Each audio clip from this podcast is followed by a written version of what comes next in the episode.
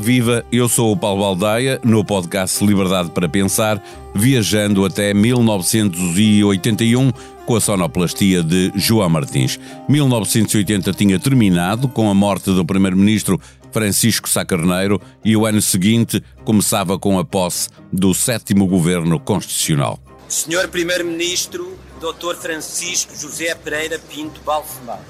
O governo norteará a sua ação por dois grandes objetivos o primeiro é o da libertação da sociedade civil, pressuposto essencial da modernização de Portugal e das reformas que ela implica. Entre essas reformas, a revisão da Constituição adquire importância primordial. O Governo, como tal, partirá, entretanto, do princípio de que certas alterações de fundo da Constituição são inevitáveis e desejáveis.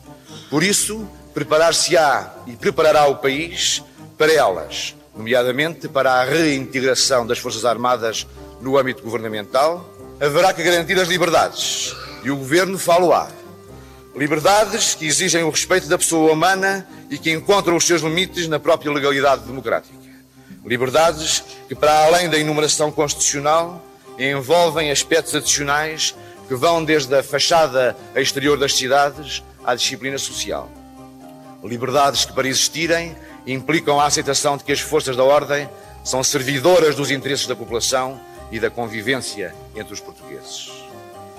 Liberdade que terá especial incidência e será mais posta à prova em certos setores mais sensíveis da sociedade portuguesa. Um desses setores é, obviamente, o da comunicação social, onde o Estado detém uma posição de proprietário invulgar nas democracias ocidentais.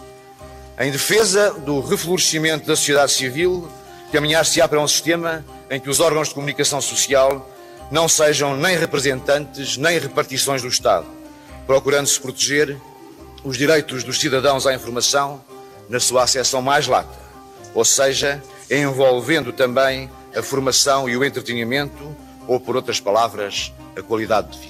Foi com Francisco Pinto Balsemão, primeiro-ministro e líder do PSD, que em 82 seria aprovada uma revisão constitucional que terminava com o Conselho da Revolução, nascido do 11 de março de 1975. Os militares regressavam aos quartéis depois de um período de transição essencial para garantir que as Forças Armadas estavam unidas no propósito de evitar tentativas de golpe que pusessem em causa a democracia. O fundador do Expresso, primeiro-ministro durante dois anos e meio, preconizava uma comunicação social livre das amarras que aprendiam ao Estado depois da nacionalização de muitos jornais e rádios. Acabaria por criar um grande grupo de comunicação social de que faz parte o Expresso e também a SIC. Com Balsemão no governo, é Marcelo Rebelo de Sousa que assume a direção efetiva do jornal, mesmo existindo nessa altura alguma tensão entre o fundador do jornal e este colaborador da primeira hora. O Dr. Balsemão, além das queixas políticas que tinha... E tinha... das queixas da gente, há aquela história da gente em que aparece que o Francisco Pinto Balsemão é Lelé da Cuca. Mas isso foi antes, isso foi muito antes. Isso foi antes de eu ir a, a subdiretor. Mas foi uma pedra que ficou no sapato. Não sei, mesmo assim fui a subdiretora. O que é facto é que, apesar de tudo, era mais importante ter-me a subdiretor do que ficar ofendido. Eu disse isso quando ele me perguntou uhum. como é, o que é que faria. Ah, talvez convidar a sair do, do jornal. Se quiser, eu saio. Mas acha ou não que quando ele o chamou para o governo de... foi para o tirar do tá. jornal? Não, eu acho que foi uh, esta, esta ideia Sim, talvez, talvez tenha sido. Só ele é que sabe qual é a razão. Um pequeno excerto de uma conversa em que participa também Fernando Ulrich, conduzida pela Ângela Silva, no primeiro episódio do Liberdade para Pensar. Pode revisitar este e outros episódios na página de podcasts do Expresso. Liberdade para Pensar. Conta com o patrocínio da Hyundai. A nossa inspiração é abraçar a mudança. Porque o que move a Hyundai hoje é garantir um mundo melhor às gerações de amanhã. Este é só o início de uma viagem que já está a inspirar o mundo. Hyundai. Mudamos o futuro. Regressamos a 1981, o ano em que houve um atentado ao Papa João Paulo II, atingido a tiro na Praça de São Pedro, e contra o presidente dos Estados Unidos, Ronald Reagan, também atingido a tiro, mas num hotel em Washington. Em fevereiro, o tenente-coronel Terrero Molina falhou um golpe de Estado em Espanha. Por esta altura, ao fim de 444 dias de sequestro, são libertados os 52 norte-americanos detidos por estudantes e militantes islâmicos na Embaixada dos Estados Unidos em Teherão. Em Portugal, inauguravam-se as borlas na ponte 25 de Abril durante o verão e o governo de Pinto Balsemão vivia problemas que são bem atuais. Depois do FMI ter andado por cá a preparar novo pacote de ajudas, o governo prometia conter a inflação nos 18,5%, mas ela andou sempre acima dos 20% nos anos seguintes. Outro dos problemas bem atuais era a seca, tinha começado em 80 e se repetia em 1981.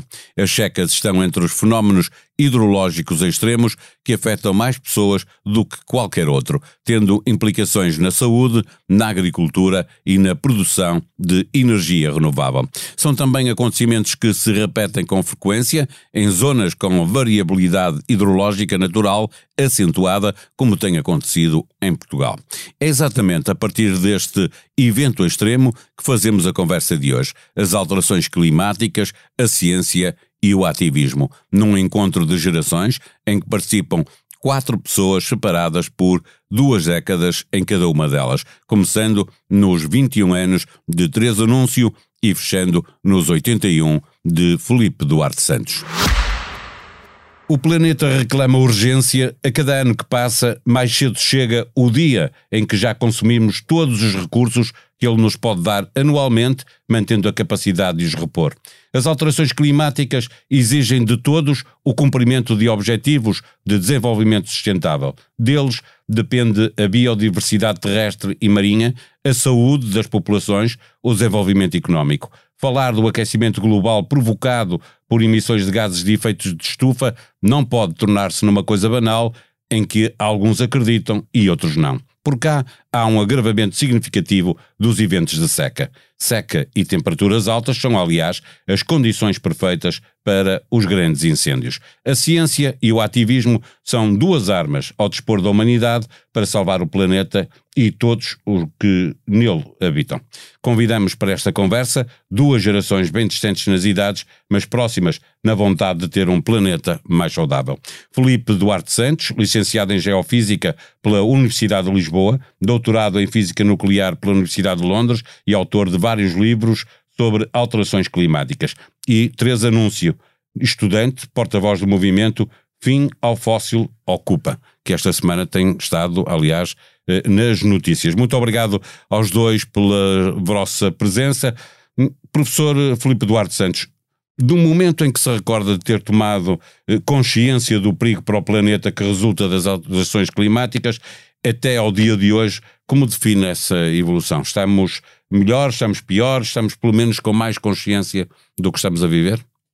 Bom, eu comecei a pensar nestas questões um, depois de um ano sabático nos Estados Unidos, uh, em que tive contacto com pessoas que, enfim, que já tinham alguma percepção uh, de, de, que havia a possibilidade de uma mudança do clima, um, e eu próprio também, uh, enfim, informando-me, comecei a ter a, mesma, a mesma ideia de que a humanidade estava um, a interferir sobre, sobre o sistema climático. Isso era uma coisa, aliás, que, que já havia muitos artigos científicos que, que diziam isso, mas uh, estava-se a passar nessa altura, estou a falar uh, dos anos de, de 80, eu estive na, nessa sabática nos Estados Unidos, na Universidade do Wisconsin, um, no ano de 80, 81, um, e, um, e aí já se começavam a, a, sentir alguns, alguns efeitos. Foi a partir do ano de 88 é que, com grandes uh, com ondas de calor sucessivas nos Estados Unidos, o assunto chegou até ao Congresso dos Estados Unidos. E no Congresso dos Estados Unidos, uh, um grande cientista um, uh, falou sobre este assunto e e tentou convencer uh, o Congresso de que era necessário fazer, James Hansen era o nome desse cientista, que era necessário fazer algo Uh, e, e, até houve uma reação positiva inicialmente, mas as companhias petrolíferas, uh, enfim, têm um poder que nós não sabemos avaliar bem, não é?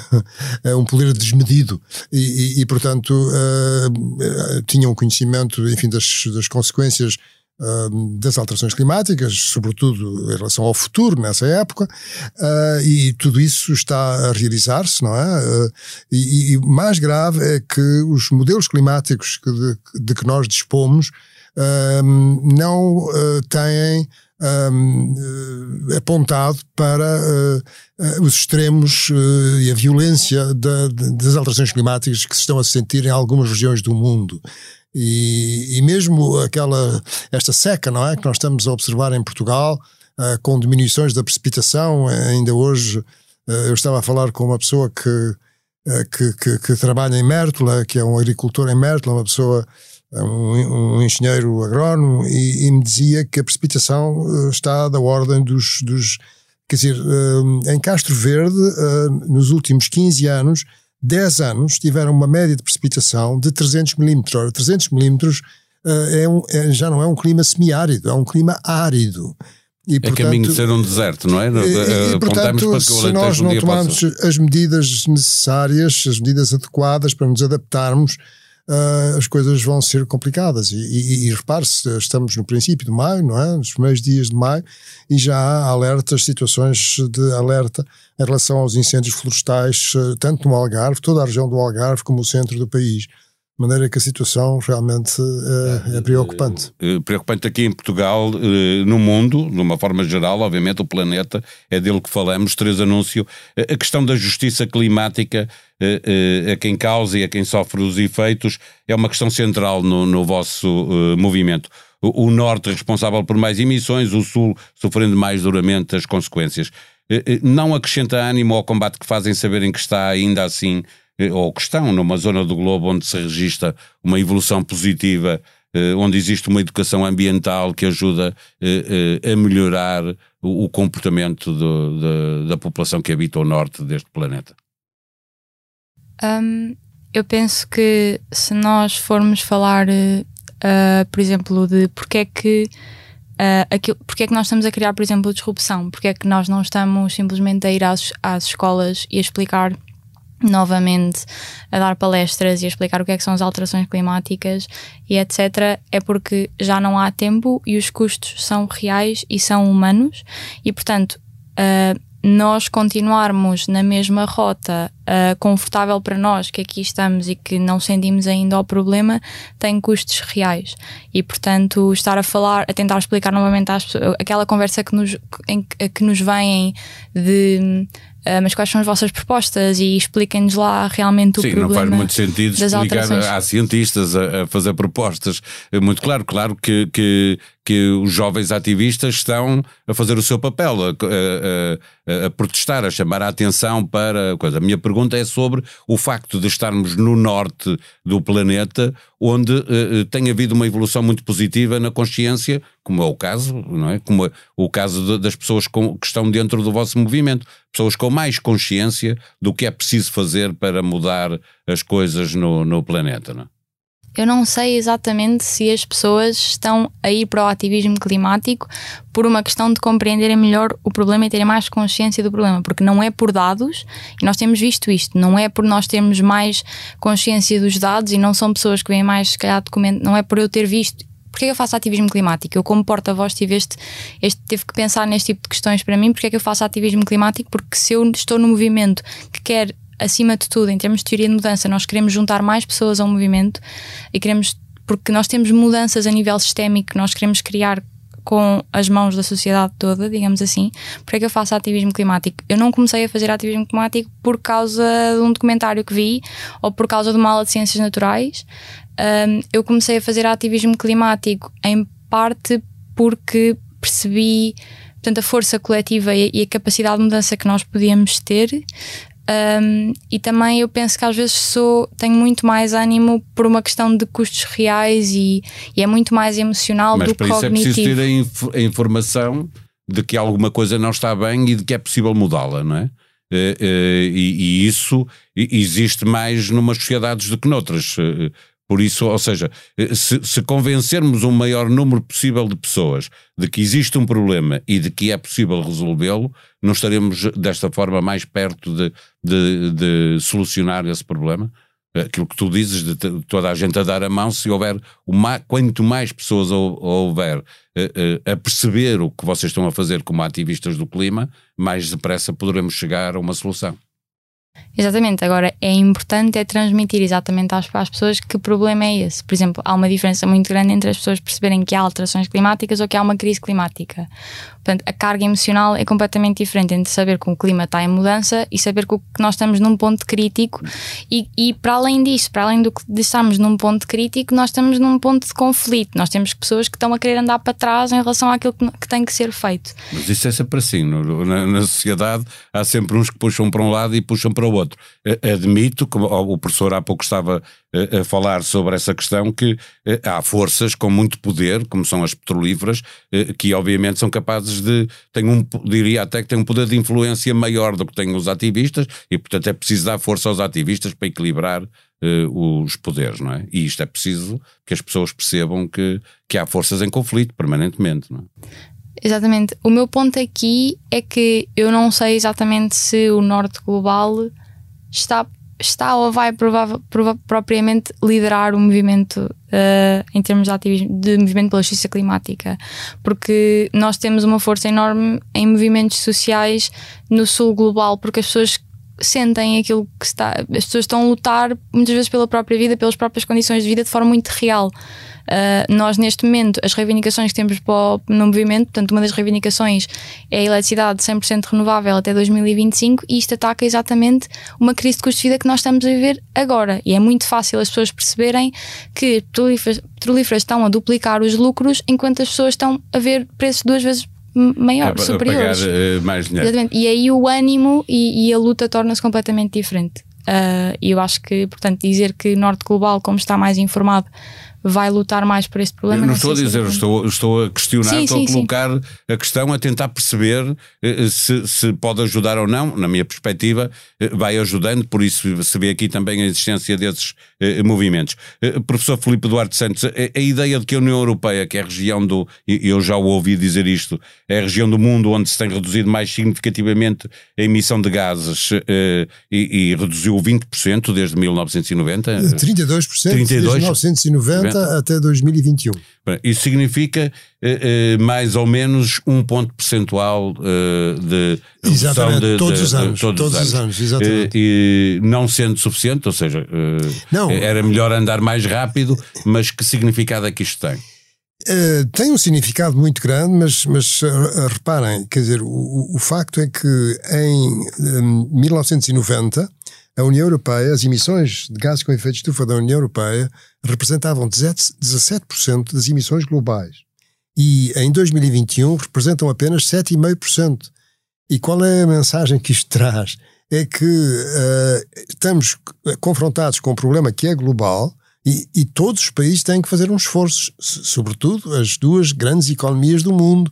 Mas quer dizer, sobretudo os países mais desenvolvidos, porque uh, são esses que emitem mais per capita. E daí a injustiça que existe de que os países menos desenvolvidos, o sul global, se quisermos, para simplificar, uh, são uh, países onde uh, as emissões per capita são mais baixas, mas onde os impactos são mais graves. Mas, é, é, uma das questões do, do, movimento que faz parte da Teresa, exatamente. Exatamente. Agora, nós já só representamos 7%, nós, a União Europeia, já só representamos 7,5%. Portanto, se não tivermos um, um comportamento semelhante e um esforço semelhante dos outros países do mundo, Bom, quer dizer, não conseguimos resolver o problema. Agora, uh, é, é, importante salientar que há desigualdades brutais, eu diria, entre o norte global e o sul global.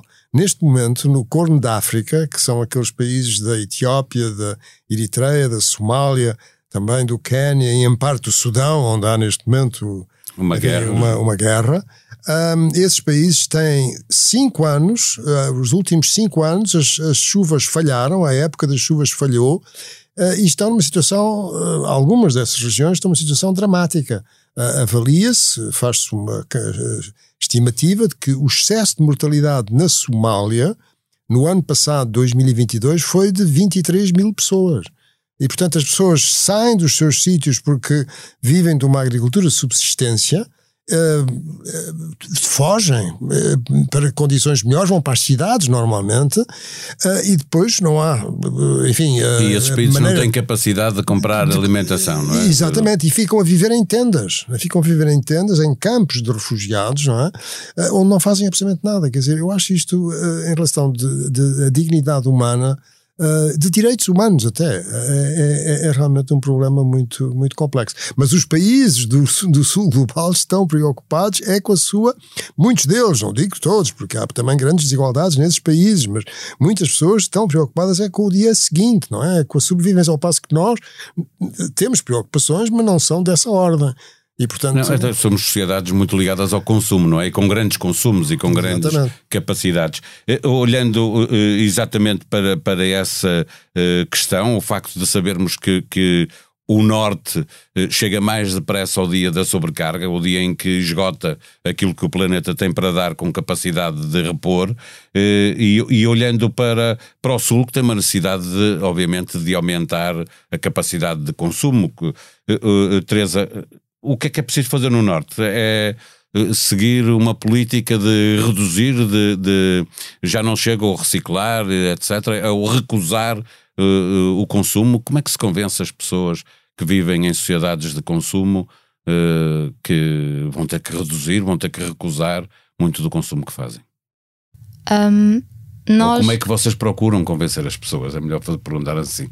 Eu acho que nós não estamos propriamente a tentar convencer as pessoas a mudar aquilo que é o seu dia a dia. Aliás, um, um ponto crucial no conceito de justiça climática é nós não deixarmos as coisas dependentes, por exemplo, ao poder económico de cada pessoa, porque se calhar há mudanças para um estilo de vida mais sustentável, digamos assim, que só algumas pessoas da nossa sociedade é que conseguem fazer. E nós nem sequer, nem seria justo, nem nós temos tempo para isso. Nós não temos tempo para estar à espera que as pessoas instalem painéis solares, nem temos, tempo, nem temos recursos para, estar à espera que as pessoas façam mudança, portanto, no seu dia a dia, ou que cada pessoa compre um carro elétrico, isso para além de ser tecnologicamente e em nível de recurso inviável, não é minimamente justo, porque estamos a aumentar se calhar o custo de vida para pessoas que não, não conseguem.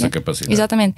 Uh, portanto, o movimento por justiça climática o que, o que diz é não vamos deixar isto, por exemplo, entrega à lei de mercado e não vamos deixar isto a empresas privadas que estão, em vez de fazer uma transição energética, portanto, a fundo, a criar, um, portanto, descarbonizar o sistema energético português e, e, e investir massivamente em energias renováveis, um, em vez de fazer isso, as empresas vão sempre procurar aquilo que é mais lucrativo. Portanto, não estão necessariamente a cortar emissões. Aquilo que estão a fazer é aumentar as renováveis em função do lucro que isso traz. Não estão a cortar emissões. E, portanto, aquilo que nós precisamos é de um sistema público. Um, um sistema público de energias renováveis uh, que abarque todas as pessoas e todas as mudanças têm que ser a nível sistémico, tem, não podem estar uh, à mercê, portanto, por exemplo, um, a transição completa do setor dos transportes é uma coisa que tem que ser já, feita. Já lá vamos saber essa parte dos transportes, deixa-me perguntar aqui porque vi que o professor não concorda exatamente com, com a questão do, do avanço que está a fazer nas energias renováveis, foi o que eu percebi. Sim, Ou seja, sim, é, eu... pode não ser o caminho perfeito, mas é um caminho que claramente é um caminho, melhora e, e, em relação e, ao que temos hoje. E, é de longe a região do mundo que está a fazer um esforço maior. É? Uh, um, esse esforço não será suficiente, mas uh, temos que ter presente que Uh, os, os, países são diferentes, não é? Quer dizer, uh, existem todas umas questões natureza geoestratégica no mundo complexas e estamos a assistir isso, não é? Hoje em dia, com a guerra na, na, na Ucrânia, uh, porque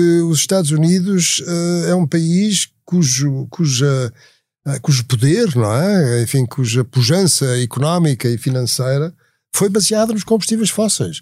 Os Estados Unidos continuam a ser o país no mundo que produz mais petróleo, é extraordinário. E o que mais gasta. Rússia, e o que mais gasta. E a mesma coisa para o gás natural. Quer dizer, o que acontece na União Europeia é que nós temos poucos, comparativamente, não é?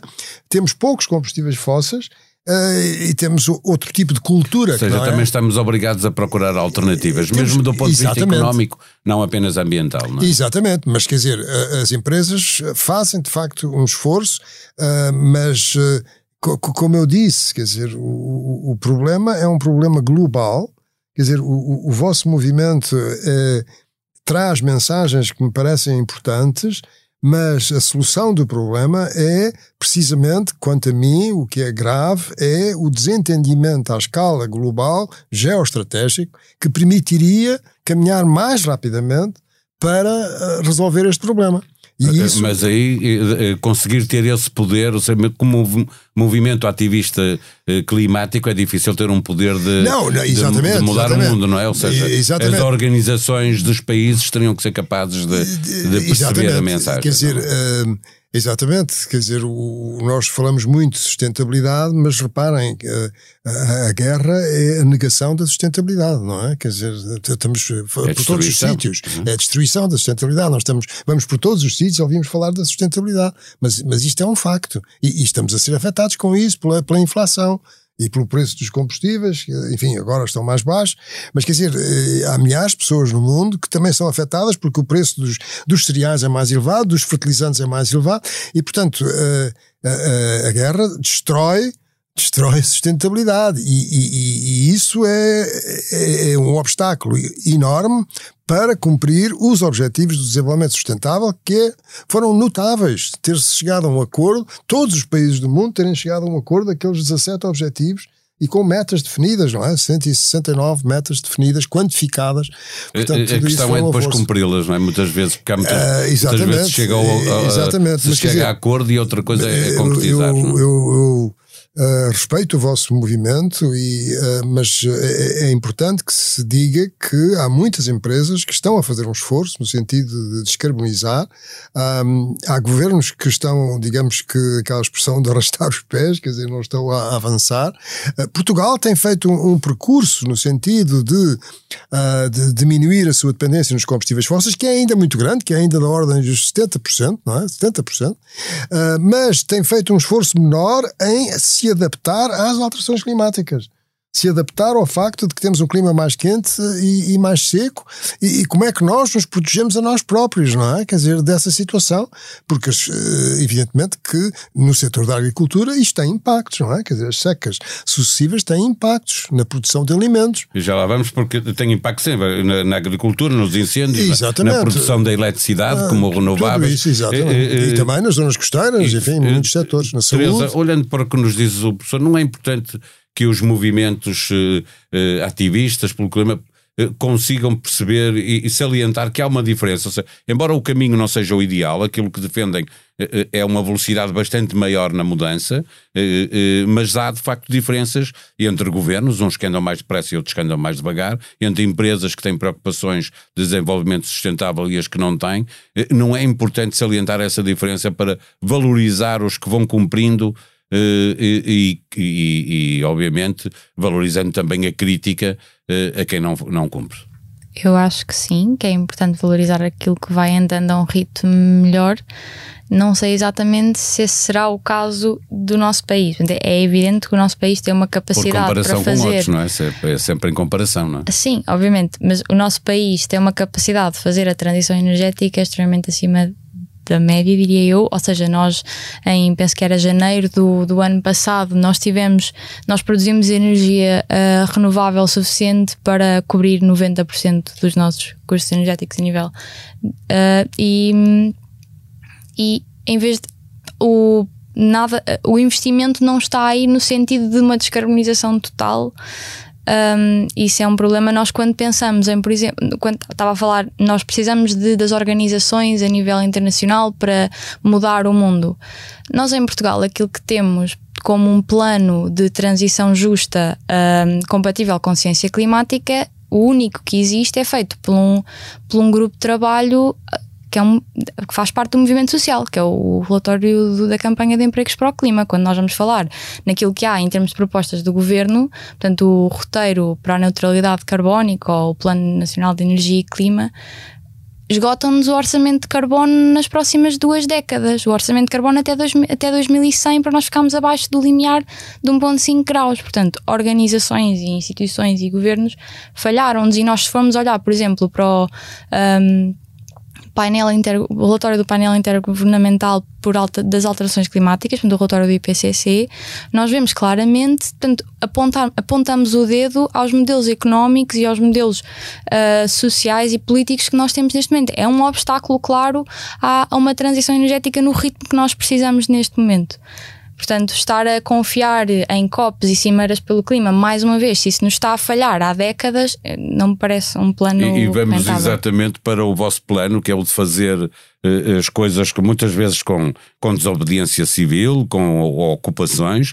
Eh, eh, permitam-me que introduza na nossa conversa uma outra conversa muito curta, cinco minutos no máximo, que tive momentos antes de começarmos esta gravação, com a Mariana Pinto dos Santos, que é uma historiadora de arte, tem 47 anos, portanto estão aqui já quatro gerações diferentes nesta conversa. É uma das pessoas que está na origem da Frente Grisalha pelo Clima. Vamos ouvir e já regressamos para continuar a nossa conversa. Mariana, eh, como é que surgiu esta ideia da frente grisalha pelo, pelo clima?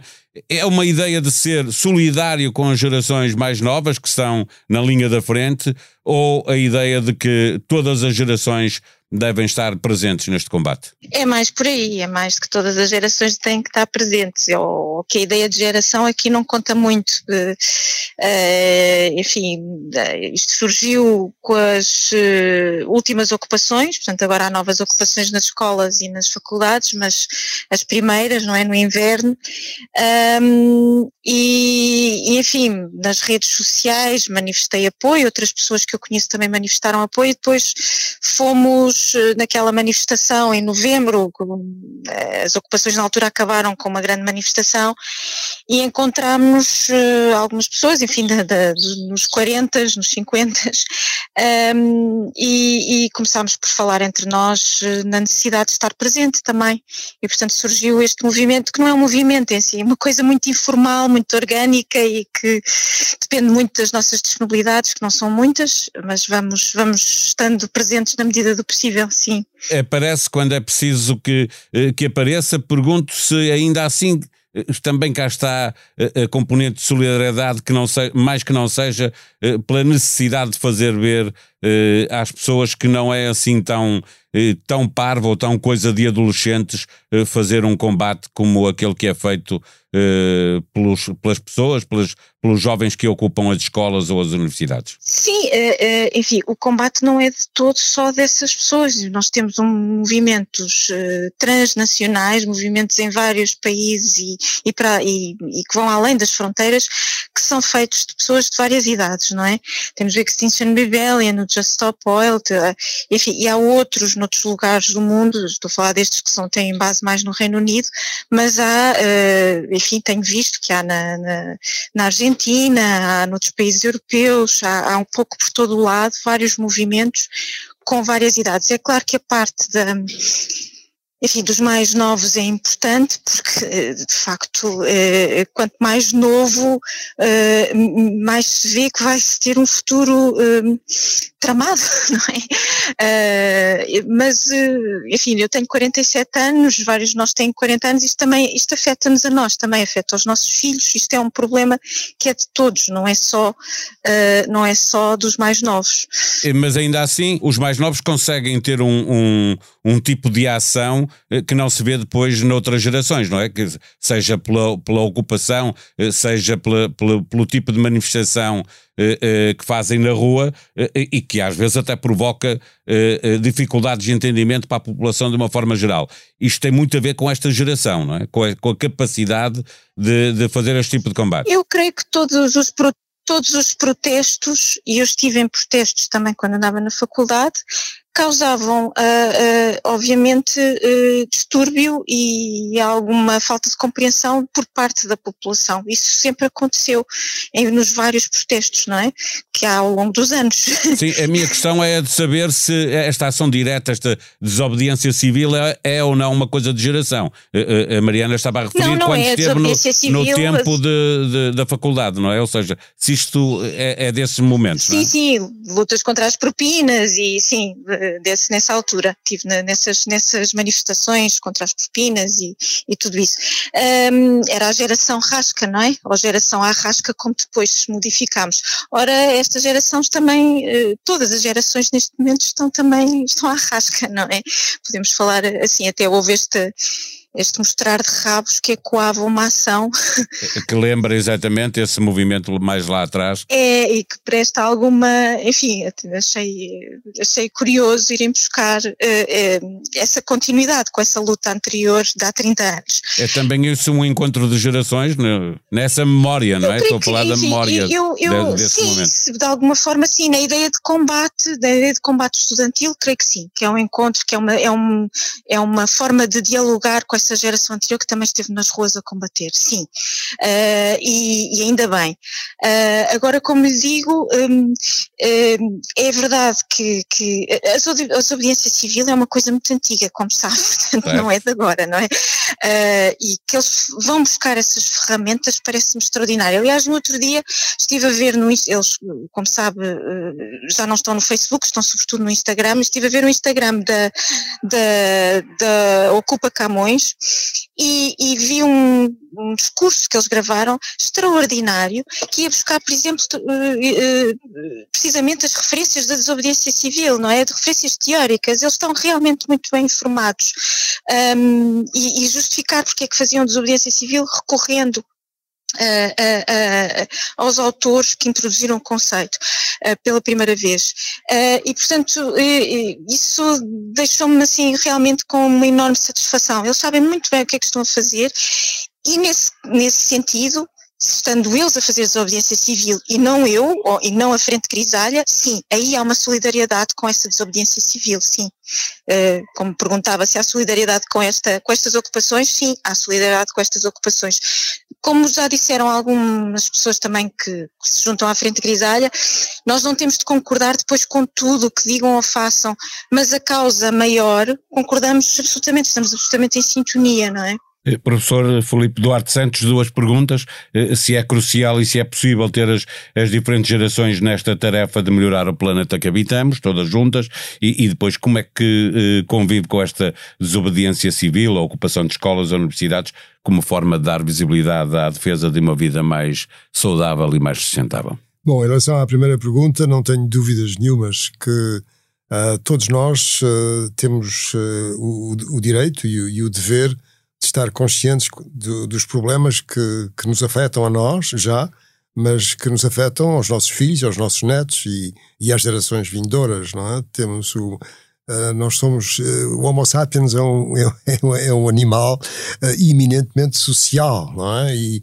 e, portanto, nós temos uma empatia com, com todos, não é? E, portanto, o, o facto de os, alguns métodos poderem ser diferentes conforme as gerações, não quer dizer, não tem um, um, grande significado porque há pessoas de todas as idades que estão preocupadas com estas questões. Eh, enfim, eu estou entre muitos outros da, minha idade que têm essas, eh, essas preocupações. Um, em relação à, à, à, segunda pergunta, que era sobre, enfim, como é que vamos uh, lidar com este, Sim, com este, com este tipo de protestos que e são, de, de, e, são de geração?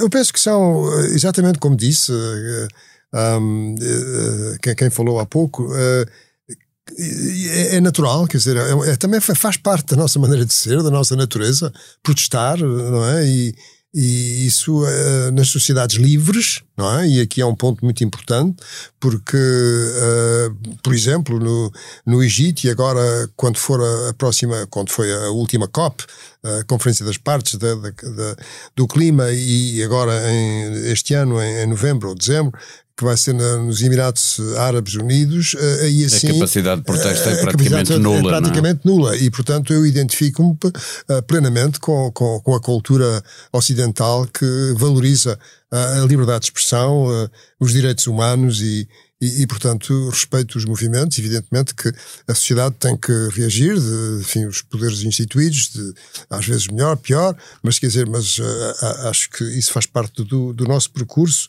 do, do, do percurso da nossa civilização. Eh, Três Anúncio, a convicção de, de, estar no lado certo, a angústia de ver que as coisas andam muito devagar, a sensação de impotência levam os jovens ao protesto. A minha pergunta é se fazem este, esse protesto e a defesa das vossas propostas com um forte envolvimento político, eh, que vai muito para lá da questão ambiental, o clima, o planeta, é um mote para uma luta mais geral. Um, nós não estamos, no fundo, a lutar por um planeta, pelo planeta, digamos assim, nós estamos a lutar pelo nosso direito à vida. Uh, quando nós vamos ver os planos dos governos, estão-nos a enviar para um aquecimento de 3,2 graus. Um, isto é incompatível com vida digna, aceitável. Um, isto põe em causa completamente tudo o que seja segurança alimentar, até lá, muito território na Terra vai desaparecer. Portanto, também não... porque a população está a aumentar a um ritmo uh, enorme, não é? Duplicou em poucas décadas. É? Há cada vez mais pessoas, torna, torna mais difícil a, a vida no planeta, não é? Para nós todos. Quando nós vemos o nível de de destruição uh, pertence sobretudo à, à parte da população mais rica, aos 10% mais ricos, uh, enquanto que esse crescimento demográfico que, que, se culpa, ou mesmo as economias. Não é uma questão de culpa, global, é, uma é a sim, realidade, não é? Mas, mas uh, ou seja. Sim. A destruição a que nós estamos a ser expostas não vem de uma. Não, não temos falta de território para as pessoas que, que estão a nascer. Nós, nós estamos a usar esse território de forma errada ou a destruí-lo ativamente ou torná-lo inabitável. Mas, segundo a ciência climática atual, nós neste momento, para irmos de encontro às metas uh, que existem para nos manter uh, para, para, evitar o colapso climático. Nós já vivemos em crise climática, mas eventualmente os piores cenários podem ser evitados e nós para isso temos de uh, não podemos, não podemos sequer pensar, temos que começar a descarbonizar, não podemos pensar em qualquer novo projeto com aumento de emissões. E, portanto, não há qualquer credibilidade a ser dada a governos ou empresas que continuam a falar-nos no novo gasoduto, ou, por exemplo, a REN quer expandir o terminal uh, do Porto de Sines, onde entra o gás natural em Portugal, ou a Galp que está a assinar contratos de milhões que ainda vão durar anos. Portanto, tudo isto descredibiliza completamente aquilo que nos tem sido ensinado que vai criar a mudança e criar a solução. Portanto, é muito simples, nós percebemos quem está a criar o problema e não vamos dizer eles vão resolver o problema se eles nunca resolveram isso, tudo o que eles estão a fazer é piorar a situação. E portanto, nós vemos um, um crime a ser cometido pelas empresas fósseis e pelos governos, nós estamos a dizer às pessoas não é possível continuar a viver normalmente e a assumir que está tudo bem, porque não está tudo bem, a nossa, a nossa carteira está, a, está, está, está a esvaziar e os lucros destas pessoas estão a aumentar. E por isso é que nós estamos a convidar qualquer pessoa a juntar-se a um protesto que vai acontecer no terminal de gás natural liquefeito no Porto de Sines, dia 13 de maio qualquer pessoa se pode juntar. Isto está a ser organizado por pessoas comuns, pessoas de todas as idades, e é um protesto disruptivo, mas também criativo. Qualquer pessoa pode ter o seu lugar, vai ter parte mais disruptiva, parte de manifestação. O objetivo é o mesmo, o movimento é diverso e, e acolhe qualquer tipo de capacidade, porque nós temos um enorme problema que não é de todo trivial, não é de todo simples. Nós precisamos é de o começar agora a resolver. Qualquer pessoa que se desresponsabilize de apontar os dedos aos culpados e de, e de criar a mudança que nós precisamos uh, se calhar devia, e é o que nós estamos a dizer, se nós paramos as escolas, porque é que uma pessoa não pode juntar-se a um protesto em Sines dia 13 de maio? Faltava dizer o dia em que ia acontecer e eu agradeço muito uh, à Teresa Anúncio, estudante, porta-voz do movimento Fim ao Fóssil Ocupa e ao professor uh, Filipe Duarte Santos, que tem estado muitas vezes comigo também no, no podcast Expresso da Manhã. Muito obrigado aos dois por esta conversa. 1981 foi um ano de muitas novidades no Expresso. Abriu a delegação no Porto, o escritor Virgílio Ferreira dava início à secção Crónicas, António Barreto passava a escrever na primeira página do jornal. Começaram os, famo os famosos almoços no pub, com uma figura em destaque no meio político, económico e social. O primeiro convidado foi o primeiro chefe de governo no pós-25 de abril, Adelino da Palma Carlos. O Expresso vivia com o bichinho da rádio e avançava com dois programas, um na rádio comercial e outro na Antena 1. A direção de Marcelo Rebelo de Sousa estava, como se vê, muito ativa. A rádio veste-se agora de podcast, como este Liberdade para Pensar, que na próxima semana será conduzido por Cristina Figueiredo, viajando até 2015, ano da geringonça. Como o recordar em viver, as despesas da conversa são da equipa do Expresso que acompanhou esse momento político, a saber, Luísa Meireles, Rosa Pedroso Lima e Paulo Paixão. Todas as semanas, com liberdade para pensar. Fique bem.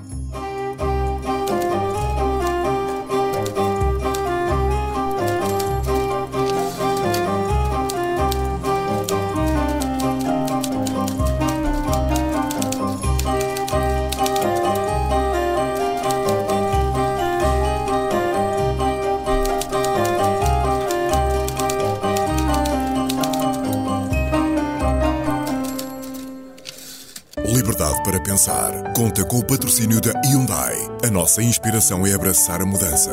Porque o que move a Hyundai hoje é garantir um mundo melhor às gerações de amanhã. Este é só o início de uma viagem que já está a inspirar o mundo.